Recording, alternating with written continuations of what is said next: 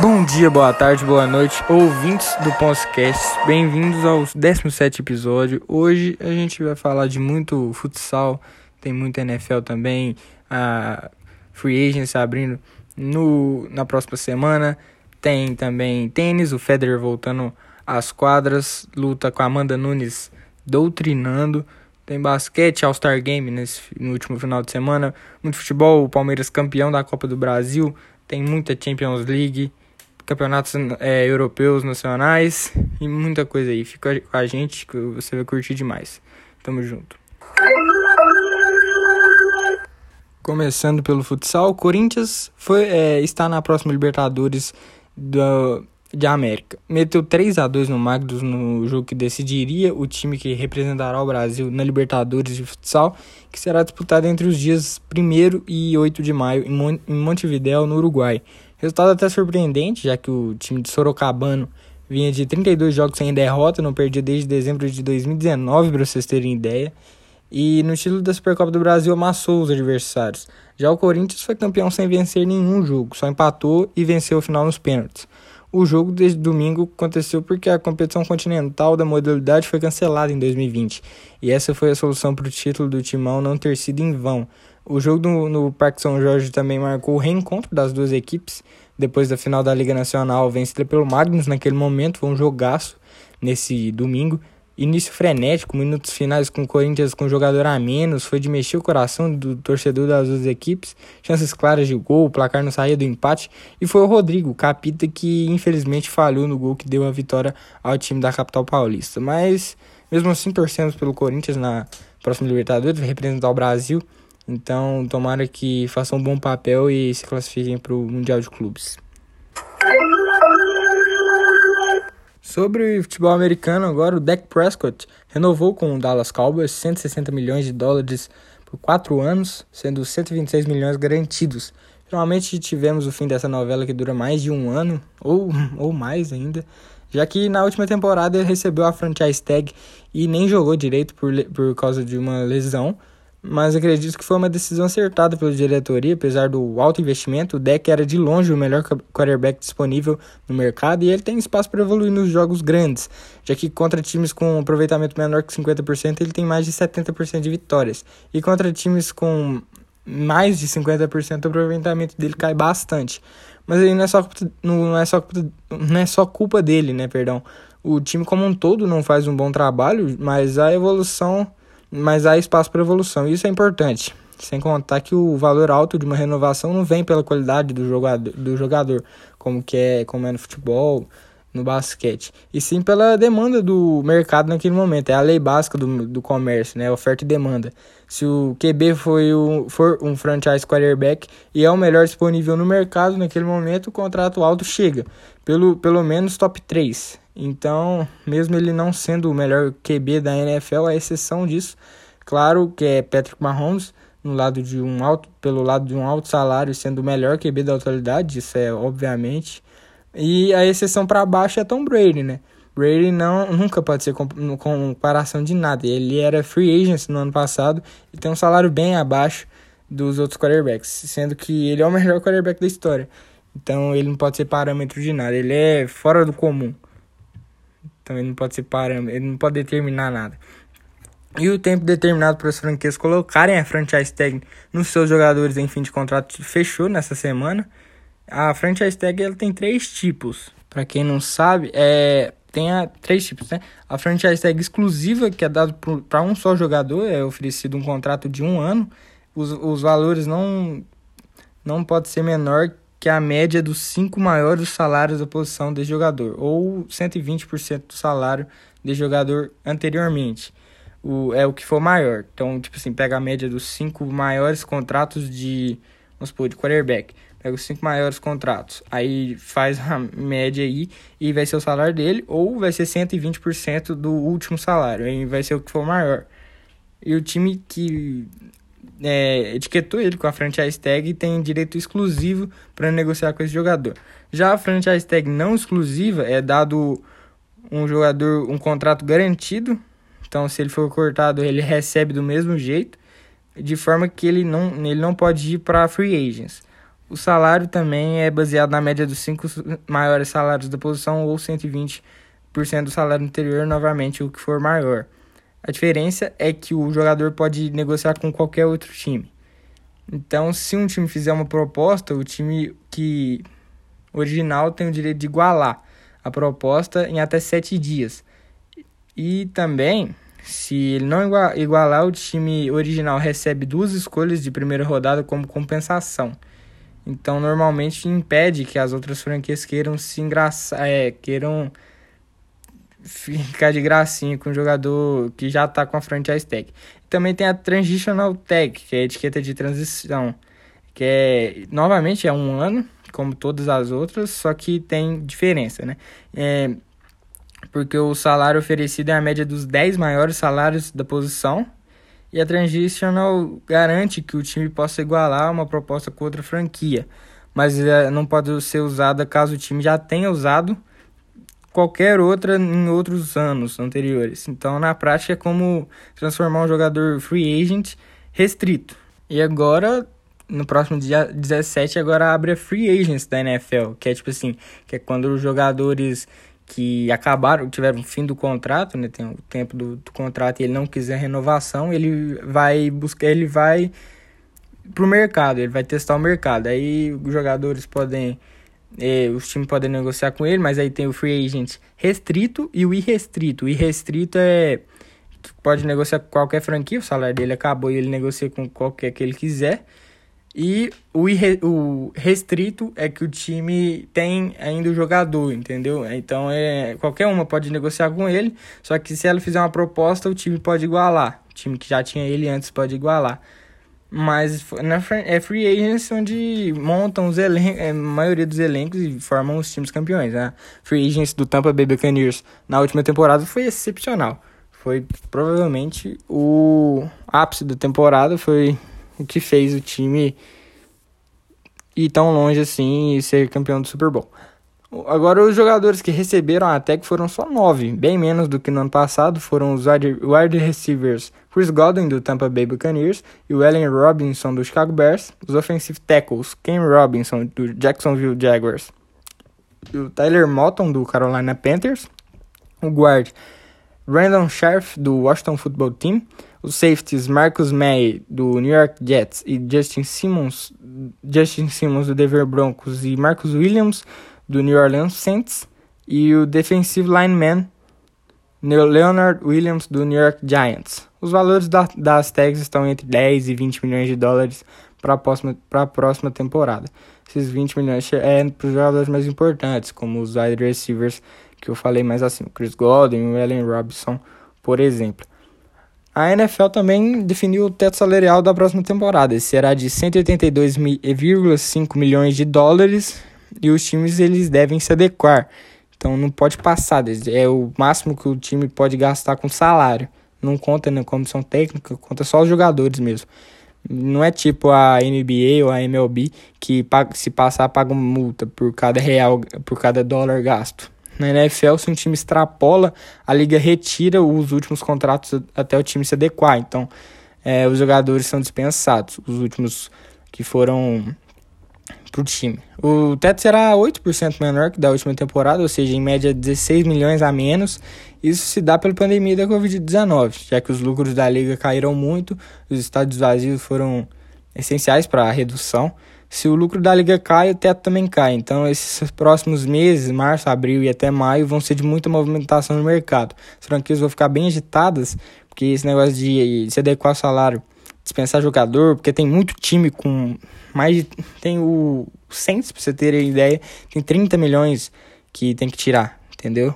Então, eles vão ter que se adequar muito e vai ser loucura total vai ser bem agitado. E tem free agents também, mesmo com uma certa falta de talento nessa, nesse mercado, tirando os pass rushers e os wide receivers, que é um mercado pontual, para quem quer pontualidade, né? E além de trocas e o draft. Então toda semana eu devo vir aqui para dar um panorama geral do que está acontecendo na, no mercado. No tênis agora, o Roger Federer finalmente voltou às quadras. Ele iria é, voltar no Australian Open, né?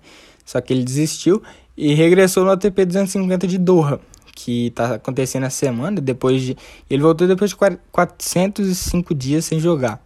E, e venceu ainda um duelo duríssimo contra o Daniel Evans, foi 2 sets a 1, partida, partidaça de tênis, encontro muito legal de assistir. Federer estava em ótima em uma forma não tão boa, né?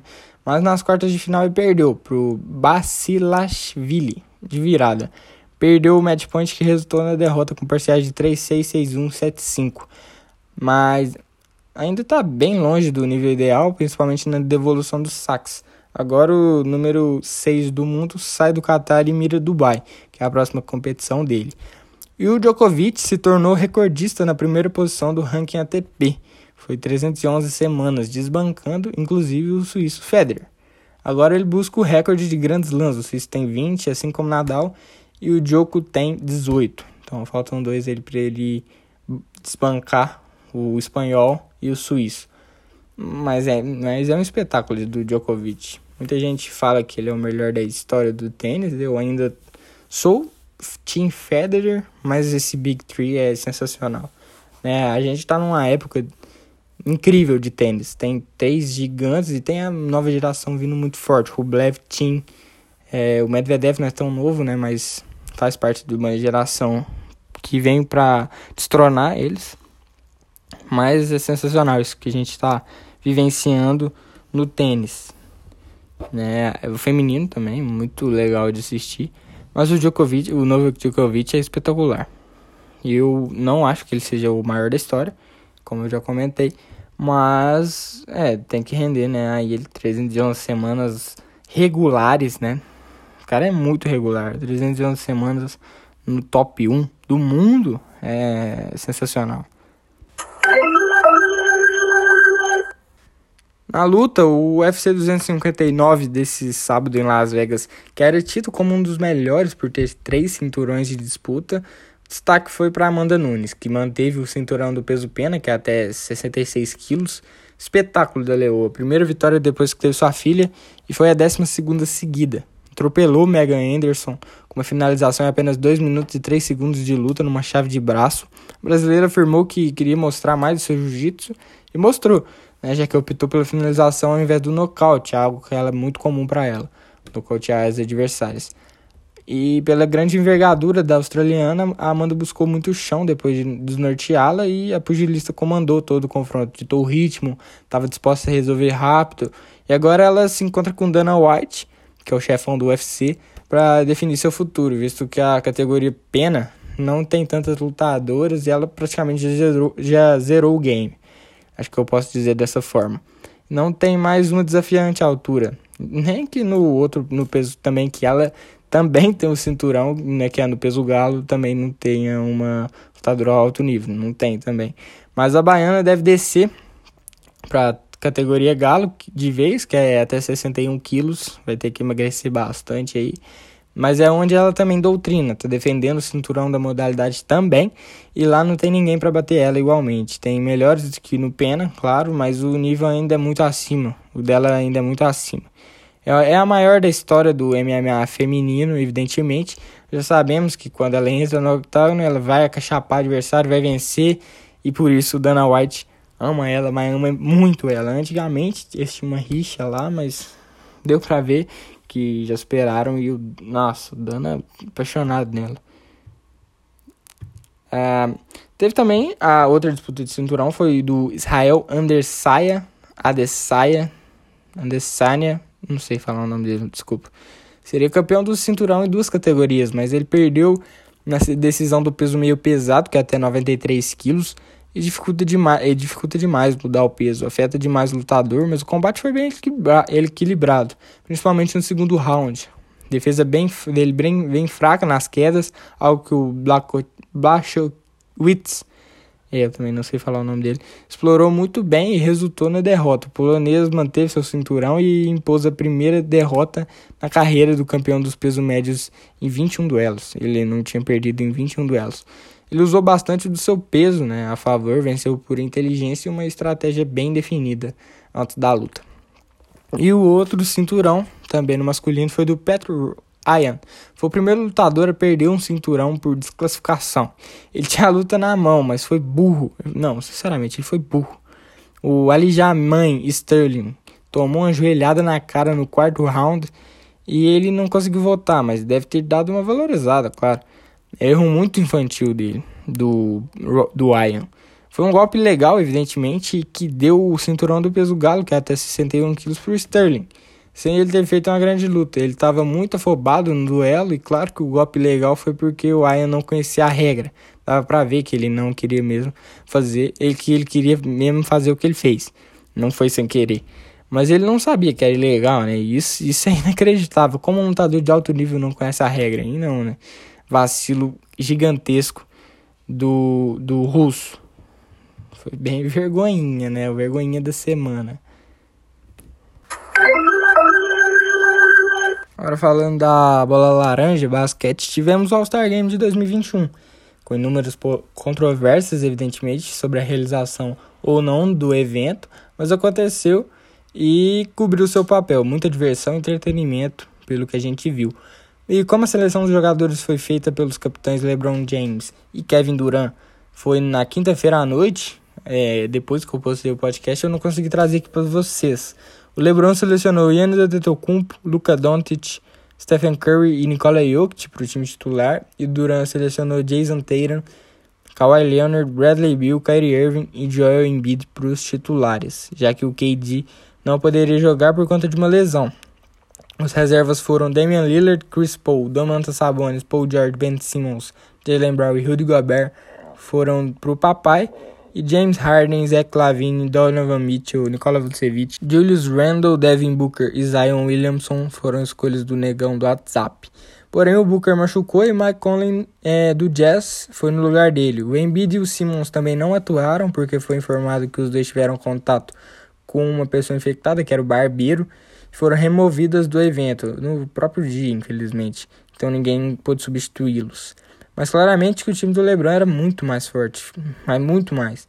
Escolheu buscando vitória mesmo, mas já o Durant foi por pura amizade, escolheu só, as, só os amigos. E a primeira escolha foi o Irving, colega dos Nets, sendo que tinha Don't, Curry, Jokic, Kawhi e Embiid para escolher que são melhores que o Uncle Drew. E isso resultou no resultado do jogo, obviamente. Outro detalhe foi, da, da seleção foi que os jogadores do time de melhor campanha até aqui, o do Utah Jazz, foram selecionados por último. O LeBron até zoou, falou que na, até na época de John Stockton e Karl Malone no Jazz, aquela época que tinha o Jordan lá no Chicago Bulls, que ninguém escolhia o time do Jazz no videogame. Foi até engraçado, né, visto aquele time muito bom que tinha. Mas sejamos sinceros, All-Star Game é legal, claro. Jogadores que a gente nunca imaginaria jogando juntos. E coisas espetaculares acontecendo. Como o Paul George jogando com Lillard, LeBron com Curry, Curry com Lillard. Tiveram aquelas cravadas maravilhosas do Steph conectando para o Chris Paul na ponte aérea e vice-versa. Foi um espetáculo, mas o jogo foi ruim, convenhamos. Há muito tempo não tem um jogo realmente bom e pegado no All-Star Game. O último foi quando era time Estados Unidos contra time mundo era bem legal. Hoje é ataque contra ataque, é, ninguém defende. E domingo foi um passeio do time do LeBron, 170 a 150, bem desequilibrado.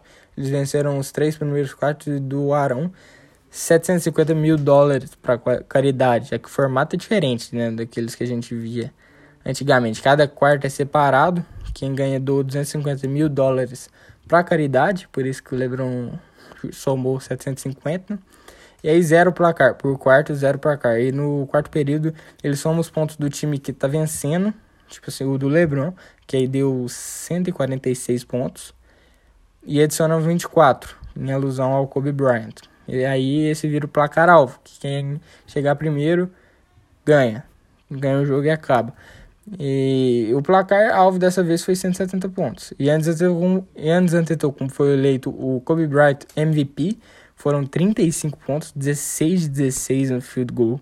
O único jogador com 100% na história do All-Star Game. 3 de 3 nas bolas de 3 pontos. Cara, olha isso. 3 de 3 nas bolas de 3. Isso em só 19 minutos. Ele até comentou depois da partida que aproveitou que ninguém marcava e metia as bolas do perímetro mesmo. Não tava nem aí. E acertou, né? Parece que o treinamento dele durante a off-season fez, deu resultado. Que ele não é muito bom nas bolas do perímetro, tá com média horrível na temporada. Mas quando dá espaço para ele, ninguém contesta o arremesso, é claro que ele vai acertar. Usando a tabela, claro, mas acerta. O que importa é acertar. Outro destaque foi o Damian Lillard, com 10 pontos no final e o game winner fantástico do meio da quadra. Cara, foi impressionante. Ele carregou a bola, foi até o meio da quadra e chuá. A bola entrou. É espetacular o que esse cara faz. Foram 32 pontos para ele, verdadeiro Dame Time apareceu de novo. O tempo do Dame tá muito eficiente essa temporada, tá um absurdo. No jogo foi 8 de 16 nas bolas de 3 e Steph Curry com ele foi pela ação completa. 28 pontos pro Brinquedinho Assassino e também 8 de 16 nas bolas de 3. Vou falar mais dele daqui a pouco, mas as bolas do meio da quadra dele e do Lillard são normais agora. É um absurdo. A mecânica dele chutando no meio da quadra ou até antes da metade é, é um absurdo. Essas bolas deveriam valer uns 4 pontos fácil, tá louco. Chris Paul com 16 assistências também bateu o recorde do All-Star Game com 128 em todos o que ele disputou contra 127 de Magic Johnson. Que homem é CP3. O LeBron James, Luca Doncic e o Nikola Jokic foram bem discretos. Não fizeram muitos pontos não. E o James que não quer ser mais o capitão do All-Star Game, quer acabar com quatro vitórias e nenhuma derrota. Inteligente da parte dele aposentar a faixa invicto, deixando espaço para outro craque. Das quatro edições desse formato, ele capitaneou em todas e venceu todas, contra Curry, Yannis e Duran. E claro que ele vai continuar jogando o All-Star Game. O papai não pode ficar de fora nunca.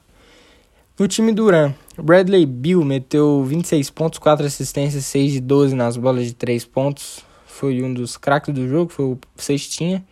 James Harden com 21 pontos, 4 assistências, 7 de 13 nas bolas de 3. Também jogou demais mesmo vindo do banco de reservas. Jason Tatum, o substituto do Kevin Durant. 21 pontos, 7 assistências, 4 rebotes, 4 roubadas. E o Kyrie Irving, primeira escolha do Duran, 24 pontos, 12 assistências, 5 rebotes e 2 duas roubos, roubos de bola. É, ele meteu um double-double, não é muito frequente no All-Star, o pessoal zoa mais, mas meteu um double-double. Foi, um, foi um ótimo jogo, é, fala a verdade, que foi um, foi um jogo legal de ver pelo ataque e tal, mas não é aquele jogo, né? É um jogo legal, divertido de assistir, sem defesa e tal. Mas não é aquela coisa tão legal, não. Acho que nem deu pra entender o que eu falei. Mas tudo bem. O Steph Curry foi o vencedor do torneio de três pontos. Acho que era meio óbvio que ele venceria. Ele era muito favorito. Mas o Mike Conley vendeu bem cara a derrota para o maior arremessador da história da NBA.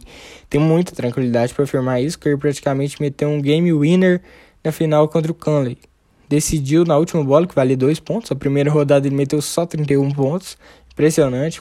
Quando a mão dele esquenta, quando a bola começa a cair, ninguém segura o homem. Foi bicampeão do torneio, já tinha vencido em 2015. Claro que ele não participa todo ano, né? Senão ia virar Seth Curry, torneio, três pontos. não ia ter graça. O Domantas Sabonis foi o vencedor do torneio de habilidades, foi vice em 2020 para o Bam Bam Bam Adebayo. Finalmente foi o campeão, dessa vez contra o Vucevic. Ele humilhou o Doncic na segunda rodada, vale o destaque. Doncic estava morto. Antes do, do All-Star Game ali, né? No All-Star Game também estava morto. Mas no torneio de habilidades nem tirou o agasalho. Ele foi muito mal. Muito mal mesmo, muito mal. E no torneio de enterradas, né? O Dunk, que é bem famoso, né? No mundo todo pelas enterradas, aquela do Michael Jordan, Vince Carter, Shaquille O'Neal e tal. E o, quem venceu foi o Anthony Simmons, do Portland Trail Blazers, foi o vencedor do torneio. Aquela cravada dele beijando o ar foi sensacional, mas eu achei bem fraco mesmo a competição. Acho que nos últimos anos, só aqueles duelos entre Aaron Gordon e Zach Lavine eram realmente bons de ver. Esse ano ninguém fez 50 pontos, que é a pontuação máxima de uma enterrada. Bem fraquinho o foi no intervalo do jogo, só tinha calor que não tinha, não tava no meio do jogo, não tava jogando, mas achei bem fraco. Bem fraco, mas teve uma enterrada do, do Simmons O cara é, tinha uma mini, mini cesta em cima da, do, da tabela, mais para cima. Ele pulou, pegou ela e engravou. Caraca, foi impressionante. O cara pulou 3 metros e pouco, 3 metros e meio, quase 4 metros. Foi impressionante o tanto que esse cara pulou. Mas o Obitopin também não escolheu bem a seleção de arremessos dele. Né? Ele é um baita, é, um baita dunker, mas não conseguiu ir bem no torneio. Achei bem legal isso da liga colocar tudo no mesmo dia para os telespectadores é muito melhor e acho que para os jogadores também é. Chegam um dia antes, vão embora um dia depois só, sem ter que ficar quatro dias dentro de uma cidade. Mas isso não deve continuar. Para TV e para NBA não é vantajoso, como são eles que mandam já que ficam com menos patrocínios, menos cotas de TV e tal. Mas é bem legal, podia continuar assim. Infelizmente não vai, mas a gente fica triste com isso. A principal notícia da semana não foi o All-Star Game, não. Foi que o Blake Griffin assinou com o Brooklyn Nets por um ano e 1,2 milhões de dólares, contrato de veterano. Vai usar a camisa número 2, já que a 23 e a 32 estão aposentados, eram números que ele usava no Detroit Pistons e no Los Angeles Clippers. Lakers, o Miami Heat e o Golden State Warriors tinham interesse no craque. Jogador que estava em uma fase não tão boa, vindo de lesões, mas vai melhorar muito o time do Brooklyn, principalmente a segunda unidade da franquia, já que ele vai atuar por lá, pelo que falou o Steve Nash. E até na primeira também, para dobrar a marcação, quando for um grande jogador, Joel Embiid, Kawhi Leonard, LeBron James, quando for um craque mesmo, ele deve ir na primeira unidade para para dar força na marcação. Ele quer casca grossa demais, especialmente na defesa, onde os Nets precisam melhorar se quiserem brigar por, forte pelo título. Tá melhorando nos últimos jogos, vendo o início da temporada, mas com Griffin de Big Man junto com DeAndre Jordan, o garrafão fica mil vezes mais forte, que é por onde os times buscam mais pontos. Né? Eu já falei aqui inúmeras vezes quanto a defesa do, dos Nets estava faltando outro Big Man, não podia ficar só um, e, os, e small ball não funciona na defesa, né? Ter um jogador grande, um pivô, um ala pivô do que bota respeito mesmo, aí não, não vai rolar. Então, foi uma grande contratação. Ala pivô de 31 anos agrega demais por onde passa. Sem contar as enterradas nele, dele, né? Só a marca registrada. Porém, ele não crava desde dezembro de 2019 estava claramente insatisfeito em Detroit e abdicou de mais de 13 milhões de dólares para tentar conquistar um anel da NBA. Outra notícia foi a definição dos finalistas para o Hall da Fama. Chris Bosh e Paul Pierce devem entrar facilmente, mas a lista conta com Chris Bosh, Michael Cooper, Tim Hardaway, Max Johnson, Paul Pierce, Ben Wallace, Chris Weber e os treinadores Rick Edelman, Bill Russell, Jay Wright, treinadoras, Leta Andrews e Mariana Stanley. E ainda tem jogadores Yolanda Griffith e Lauren Jackson. Né? Acredito que o Paul Pierce e o Chris Bosh entram fácil no Hall of Fame. E o Bill Russell, com certeza também, né? Treina, treinador do Boston Celtics e lenda da NBA. 11 títulos, 11 anéis o cara tem, é espetacular. O, Chris, o Paul Pierce, ídolo também do Boston Celtics, naquela época 2009, 2010, 2008, quando conquistou a NBA. E o Chris Bosh, lenda do. Não, lenda, lenda ídolo do Miami Heat. Conquistou a NBA lá junto com o LeBron James e com o Dwayne Wade. Agora no futebol, a seleção brasileira não joga a rodada dupla desse mês. Eu comentei semana passada que haveria convocação na sexta-feira, não teve, porque cancelaram a rodada dupla desse mês de março pela pandemia. Né, até tinham aquelas opções de jogar aqui na América mesmo com jogadores só que atuam no país. Argentina, Brasil, Colômbia, Uruguai não aceitaram acharam que faria muita diferença, claro que faz. Também teve a outra opção de jogar na Europa, desses dois jogos, também não aceitaram, principalmente aqui na, na América do Sul. É muito importante jogar em casa, mesmo sem torcida. Né? Tem aquele na, na Bolívia, a, o Rarefeito, né? Então, cada lugar é muito diferente, então isso faz muita diferença. E ainda mais para é, não para nós, né, que a gente sempre vai 100% as eliminatórias até agora, mas para os times ali que ficam em quinto, tentam buscar a última vaga, importa demais, né? Bolívia, Venezuela, Chile, hum, Colômbia até um pouco, mas não tanto, é Equador, Paraguai. Então, para eles é essencial, né? Então, eles precisam, eles precisam utilizar da altitude, né, para tentar vencer, mesmo que não tenha um time melhor que Brasil, Argentina, por exemplo. Então, a data FIFA vai ser lá para setembro, outubro, aí vão fazer uma rodada com três três jogos em vez de dois. Então, em vez de ser na sexta e na terça, vai ser quinta, domingo e quarta, por exemplo. Entendeu? Aí vai ser uma semana ali. Também para pegar jogadores da Europa ia ser difícil demais, porque o, ia, vários países têm que fazer uma quarentena de 10 dias. Então, os times que eles atuam iam ficar muito, muito desfavorecidos.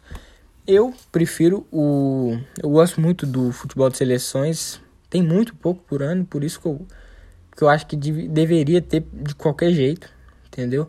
Tem time toda hora tem time, meio de semana, final de semana, então eu acho que dev, deveriam priorizar mais o, esse futebol de seleções. Tem muito pouco por ano, uma vez por mês, praticamente.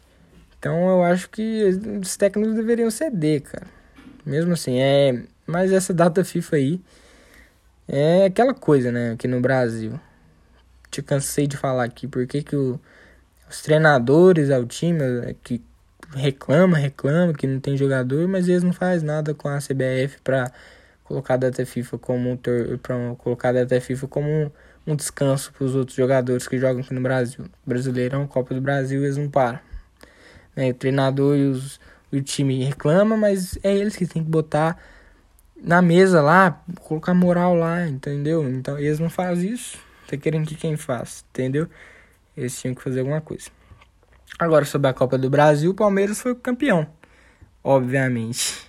Com certeza vocês devem estar sabendo, né? O Palmeiras venceu por 2 a 0 Uma ótima decisão. Renato Gaúcho, ele no começo do jogo soube fazer as mudanças em relação ao jogo de ida, deixou o time mais forte, tanto na defesa quanto no ataque. Deixou a partida bem equilibrada, pelo menos no começo um, foi um jogaço, principalmente porque o Palmeiras acordou ainda na etapa inicial com transições rápidas, que o Grêmio não conseguia parar, conseguia segurar contra-ataques enfiados pelas pontas, assustou algumas vezes com essas jogadas, ambas as equipes subiram a marcação e pressionaram forte a saída de bola, algo que deixava as construções de jogadas ineficientes, e com mais uma ligação ataque-defesa, o Verdão abriu o placar no Allianz com Wesley. Novamente o time paulista achando as soluções na base. Garoto que voltou da lesão para incendiar o campo, que passa do Veiga também, foi um espetáculo. O time gaúcho até tentou buscar no finalzinho, principalmente com o Ferreirinha, que botou fogo no jogo, mas não teve jeito. Nos últimos minutos, em mais uma transição em velocidade, Gabriel Menino, outro cria da base, marcou o segundo e sacramentou o tetracampeonato do Palmeiras e mais, em mais uma falha clara do Paulo Vitor. Que temporada do Alviverde, Libertadores, Paulistão, Copa do Brasil para conta. Que jogaço. O Rony teve atuação absurda também, criou a jogada para o gol decisivo. É. Parabéns ao, novamente ao Palmeiras por mais um título, que temporada absurda. 2020 foi o ano do Palmeiras, trabalho da base feito com maestria, buscando uma geração inteira na base praticamente, sem muito investimento em relação aos últimos anos. É, primeiro jogo foi bem travado, já o segundo foi muito bem jogado. Rafael Veiga merece muito destaque também. Que temporada dele. Jogou muita bola, fora o Abel Ferreira, que coloca o seu nome mais uma vez na história do futebol brasileiro como técnico. Impôs um ritmo incrível com a marca registrada dos contra-ataques muito rápidos. Outros nomes que tiveram uma temporada gigante foram o goleiro Everton, o melhor do Brasil hoje, definitivamente. Rony também explorando demais as pontas. O Gustavo Gomes capitaneando o time, comandando defesa. E Luiz Adriano, que não é tão decisivo, mas é importante, fazendo pivô, ajudando defensivamente, foi artilheiro do Palmeiras no ano. Além do Felipe Melo voltando da lesão, um jogador muito importante, principalmente no final, lançamentos sensacionais, controlando o meio-campo muito bem. Do outro lado, o Renato Gaúcho errou de novo na escalação, né? Eu falei que no começo do jogo foi muito bem, mas claro que não ia durar. Era um ritmo que ninguém aguenta, pegada muito forte, tentou fazer o que o River Plate fez no jogo da volta da Libertadores contra o Palmeiras, mas não conseguiu, usou as armas nas horas erradas. E a escolha do Paulo Vitor no gol foi completamente equivocada. Não tomou nenhum frango, mas falhou em todos os gols. Um grande goleiro defenderia todas. O Vanderlei, na minha opinião, deveria ter, eh, ter teria melhores atuações. É o goleiro das defesas impossíveis. Apesar de algumas falhas né, durante a carreira em alguns jogos não tão importantes, mas quando chega a hora de decidir, ele resolve. Ele resolve. Então, outro destaque negativo é Jean-Pierre, que jogou muito durante a temporada, mas na reta decisiva foi terrível. E o Grêmio agora só fica com a pré-Libertadores. Eu diria que foi um fracasso, já que priorizou apenas essa competição, não se importou com o brasileiro, não conseguiu ficar entre os times que entrariam na fase de grupos da Libertadores e teve que depender do título da Copa do Brasil. E ele não veio. Eu diria que foi um fracasso do Renato, pelo menos já meteu 3 a 1 no, no primeiro jogo da pré-Libertadores. Isso já é um bom começo. Né? A Supercopa do Brasil será entre Palmeiras e Flamengo. O CBF ainda está estudando os estádios disponíveis, mas acredito que seja no Mané Garrincha mesmo, mesmo jogo que teve no ano passado, mesmo lugar que teve no ano passado entre Flamengo e Atlético Paranaense. Mas é daqui a um mês ainda esse, esse evento. O Marinho foi eleito o rei da América pelo jornal El País. Concordo plenamente. Ele foi o dono da Libertadores, fez um campeonato excepcional. Mas claro que ele trocaria isso pelo título do Santos contra o Palmeiras. Mas fez uma temporada absurda. Pivete. No futebol europeu, tivemos o clássico alemão na Bundesliga, o Bayern de Munique contra o Borussia Dortmund. O time aurinegro até me impressionou positivamente. Não imaginaria uma atuação tão boa, principalmente nos primeiros minutos. Tentou impor o seu jogo, conseguiu, meteu dois gols rapidinho, dois com ele, claro. Haaland, Roland, como queiram.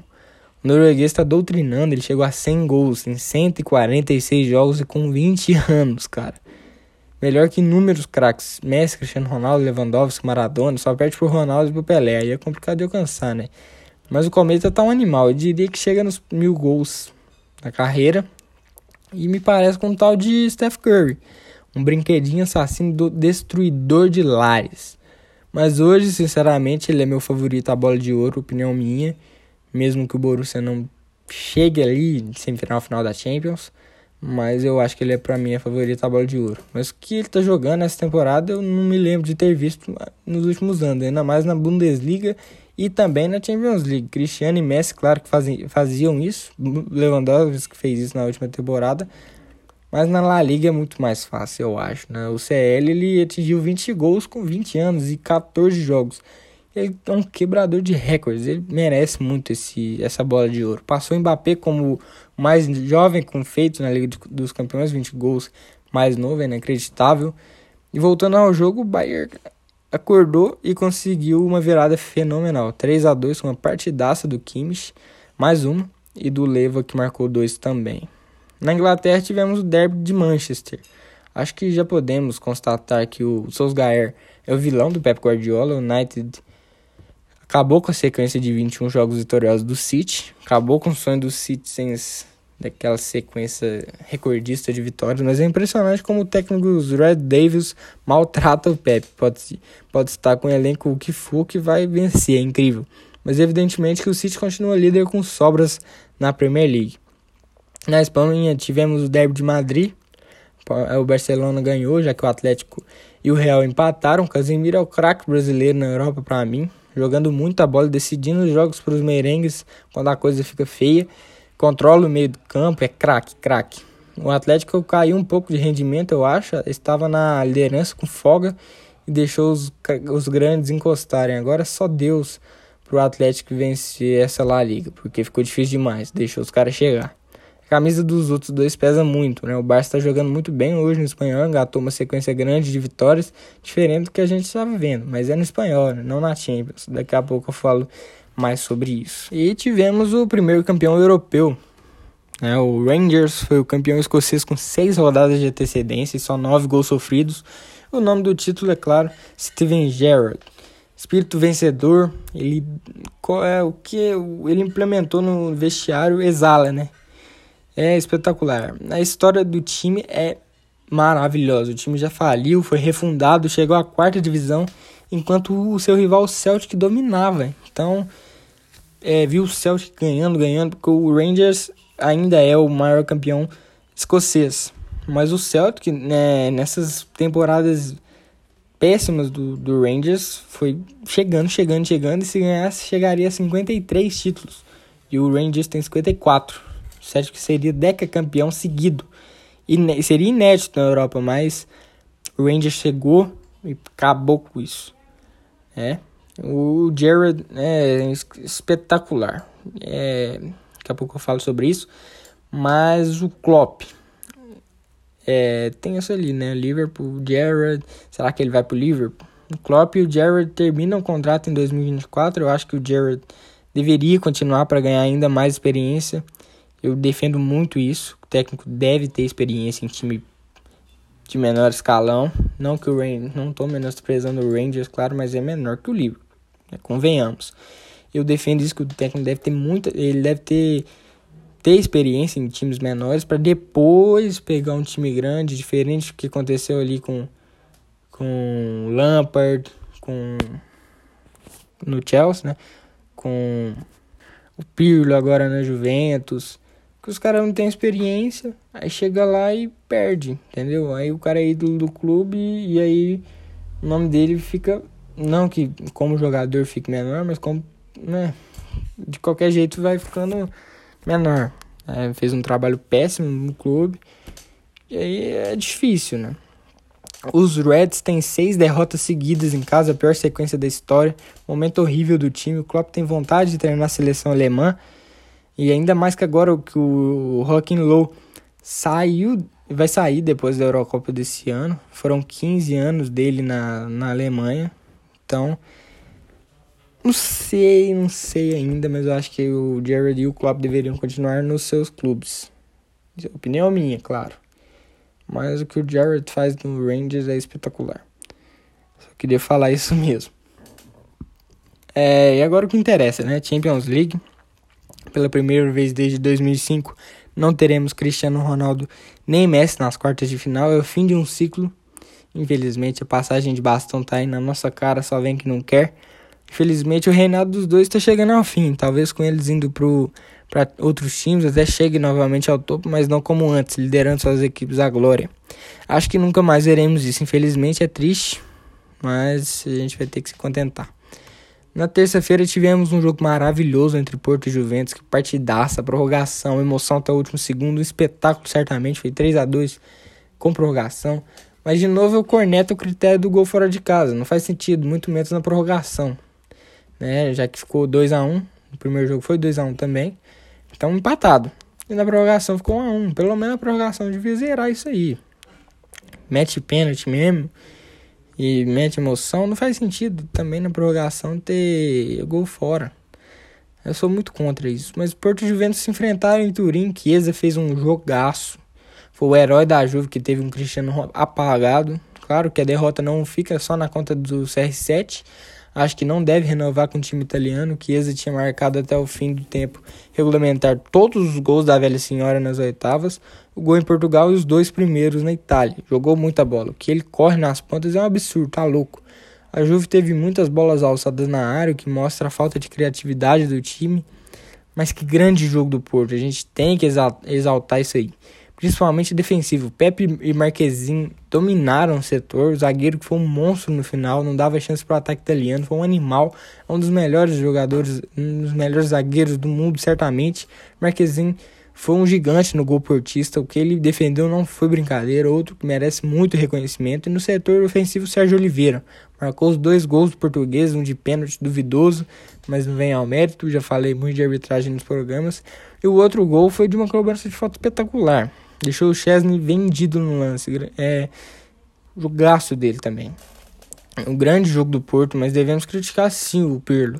Falei aqui algumas vezes, o treinador, mesmo que seja um ídolo no clube, tem que ter tido uma experiência vitoriosa em alguma equipe de menor escalão. Acabei de falar isso, olha o Jared fazendo os Rangers, aí o cara não teve nem umas duas temporadas de experiências e já joga ele num dos maiores clubes do mundo e manda o cara vencer a Champions ou o Campeonato Nacional. Não é assim que funciona.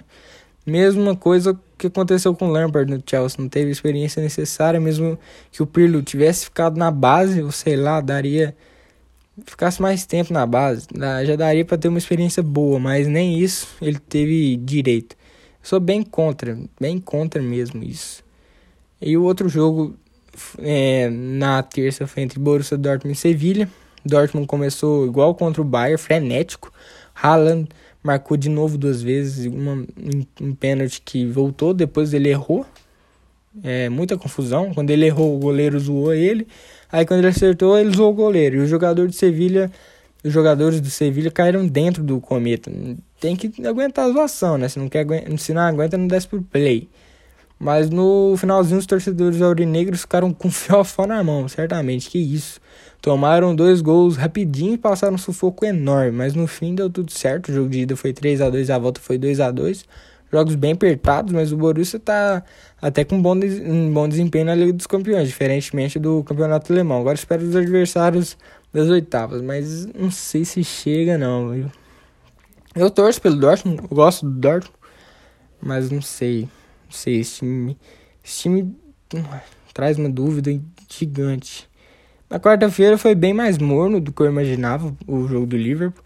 Liverpool meteu outro 2 a 0 no Leipzig. Eu não imaginava que seria tão fácil, sinceramente. O time alemão nem fez tanta questão de vitória, achei bem estranho. Mané e Salah decidiram para os ingleses. O Leipzig até apertava, mas não oferecia muito perigo ao Alisson, que quando foi gerido fez defesas dificílimas. Ótima atuação do arqueiro brasileiro. E os Reds parecem outro time na Champions. A camisa pesa muito, mesmo com a fase terrível na Premier. Aparece na Champions e vence com autoridade. Jogaço defensivo da equipe.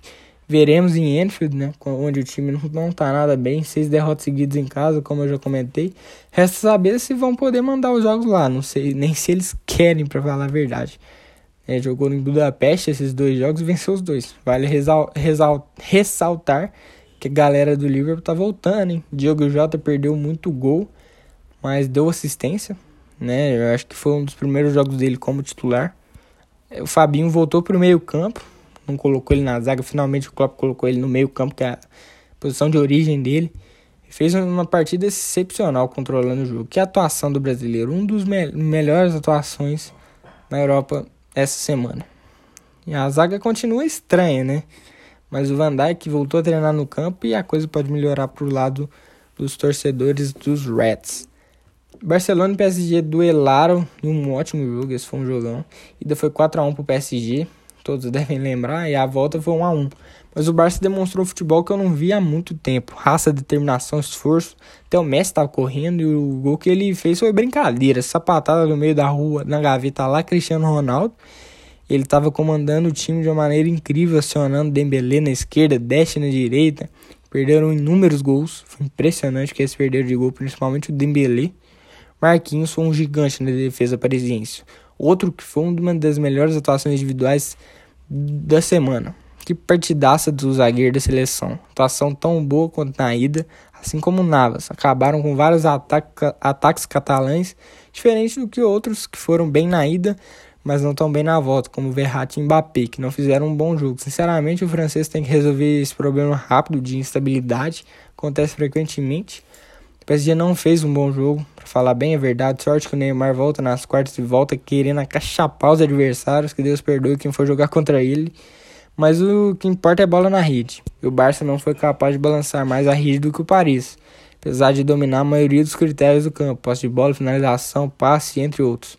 Vale destacar também o pênalti perdido pelo Lionel ainda no primeiro tempo, onde a montanha parecia estar sendo está diminuindo mas o camisa 10 errou e ficou muito abalado depois disso. Pênalti claramente não é uma das suas especialidades. Ele tem pouco mais de 70% de, de cobranças acertadas. Né? Mas vamos falar a verdade aqui. Pênalti ele pipoca. Pipoca com força na marca da Cal. Já diria na final da Copa, na Copa América contra o Chile. E será que foi a última Liga dos Campeões do Messi pelo Barcelona? Se fosse para dar um chute, eu acredito que sim. Ele já está cansado de tudo isso, apesar da mudança da presidência do clube. Que ele até votou, eu acho que ele sai. A coisa lá tá muito feia, não tem ninguém para ajudar. Acredito que tenha sido o último jogo a nível continental pelo time espanhol. História belíssima que ele construiu por lá, evidentemente. Mas também vale muito a família, né? A família nunca saiu de lá, ele não fala inglês, só fala espanhol. Vai ser difícil, mas eu acho que ele não fica. Sinceramente, não sei. Eu tô tendo um negócio aqui falando que ele não fica. Não sei. E na semana que vem teremos o restante dos jogos da, dos jogos de volta da Champions, né? Na terça, Real Madrid contra Atalanta foi 1 a 0 para os espanhóis na ida. Manchester City contra Borussia Mönchengladbach foi 2 a 0 para os ingleses no primeiro jogo. Na quarta teremos Chelsea contra Atlético de Madrid, 1 a 0 para os ingleses no primeiro encontro, e Bayern de Munique contra Lazio, foi 4 a 1 para os alemães na ida.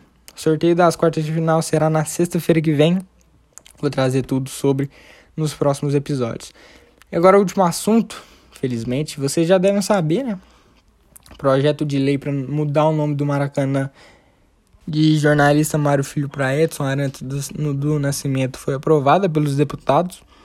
Agora resta algumas outras burocracias aí, algumas provações aí, mas é, vamos dissecar aqui sobre o assunto. Pelé merece demais essa homenagem, né?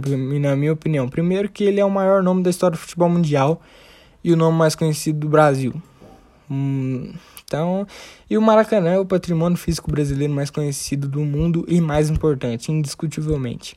Sem contar que ele tem uma história gigante dentro do estádio. Então, gol mil, mundial, vários títulos. Então, e, cara, então só por ele ser o nome mais conhecido do Brasil no mundo e o Maracanã ser o nome, ser o patrimônio físico mais conhecido do Brasil no mundo, acho que só isso já fala por si só, né? Mas tem uma porrada de carioca aí falando que o Pelé não tem nada a ver com o Maracanã. E as pessoas estão tá completamente equivocadas desinformadas. Aí falam que o estádio tinha que receber o nome do Zico. Claro que a história do Zico é infinitamente maior que a do Pelé no Maraca. Mas o estádio não é do Flamengo, né? Maraca é público. Fluminense, Vasco Botafogo também jogam lá. De vez em quando o Vasco e Botafogo. Cara, esse já tem o estádio próprio. E cada um quer defender seu maior jogador, né? O Fluminense, sei lá, o Fred, o Vasco, Roberto Dinamite, Botafogo, Túlio Maravilha. Então, óbvio que isso não vai dar certo. Outra coisa é que o complexo do Maracanã vai continuar se chamando jornalista Mário Filho. Só o estádio que fará menção ao Pelé. Chega, né, de fazer homenagem só quando a pessoa morre. Homenagem se faz em vida. É assim que tem que ser. Vai esperar morrer para fazer uma homenagem desse escalão? Pelo amor de Deus, o cara tem que ver, tem, tem que exaltar o cara quando ele tá vivo. Entendeu?